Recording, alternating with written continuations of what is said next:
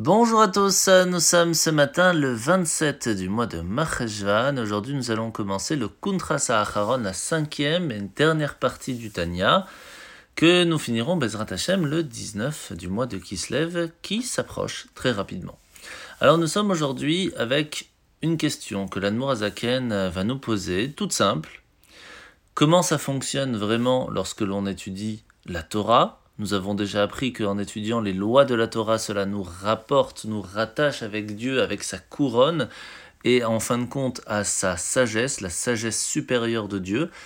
Mais aujourd'hui, nous allons parler de ce que le Zohar nous explique, c'est que les, les paroles de la Torah traversent les cieux. Qu'est-ce que cela veut dire? Pour ça, on doit comprendre que lorsque nous étudions la Torah, nous avons la possibilité de nous attacher à Dieu. Cela, nous l'avons compris. Mais à quel niveau?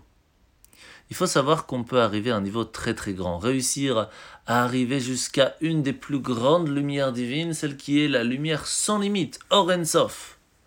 Par contre, comment peut-on après l'attirer ici-bas? Comment peut-on réussir à faire que cette lumière, ces bénédictions, ces forces puissent arriver jusqu'à chez nous et pas seulement chez nous, mais tout autour de nous aussi.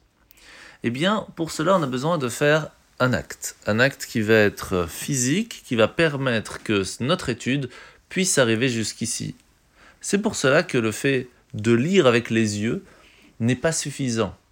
Le fait même d'avoir compris les choses n'est pas suffisant, même si cela nous permet à nous de nous rattacher à Dieu, nous ne pourrons pas alors ramener tout cela ici-bas nous n'aurons pas la possibilité, par ce sentiment de compréhension, d'agir différemment. Et c'est pour cela qu'il est important de parler lorsqu'on étudie la Torah.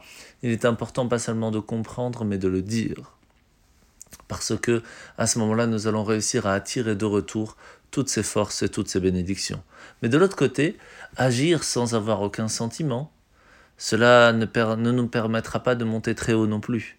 Et c'est pour cela que les deux sont importants, le corps et l'âme. Le corps, c'est l'action physique qui permettra de retour de ramener cette bénédiction, mais pour cela, il faut réussir à monter. C'est pour cela qu'il est important d'étudier avec compréhension, mais aussi avec cœur. La mitzvah de ce matin, c'est la mitzvah positive numéro 80. C'est le commandement qui nous a été ordonné de racheter le premier-né premier humain. C'est tout simplement le rachat du premier-né.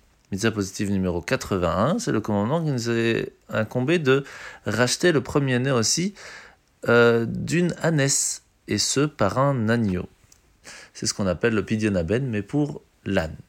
Alors nous sommes aujourd'hui euh, parachat Toldot, nous allons voir qu'après que Yitzhak s'est installé avec les Philistins, euh, le roi des Philistins va se rendre compte que Yitzhak prenait beaucoup trop de place. Il gagnait bien sa vie, et cela l'embêtait un petit peu. Le développement économique était un petit peu embêté. Et c'est pour cela qu'il lui demanda de partir. Donc Yitzhak va s'installer à proximité et il va commencer un des projets de sa vie, celui de creuser des puits pour fournir une source d'eau aux toutes nouvelles villes et aux villages. On sait que Avram avait aussi entrepris de faire la même chose. Mais il y a différentes sortes de puits, comme on va l'apprendre plus tard dans la paracha. On peut avoir creusé une fosse et le remplir d'eau, ou alors réussir à faire retrouver l'eau qui est enfouie déjà quelque part.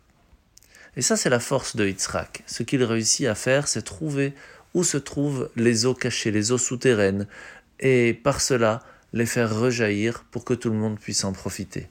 Ce message est très simple. Chacun d'entre nous a à l'intérieur de nous cette force, cette eau, cette lumière. Il suffit de creuser un petit peu et vous retrouverez tout ça. Bonne journée à tous et à demain.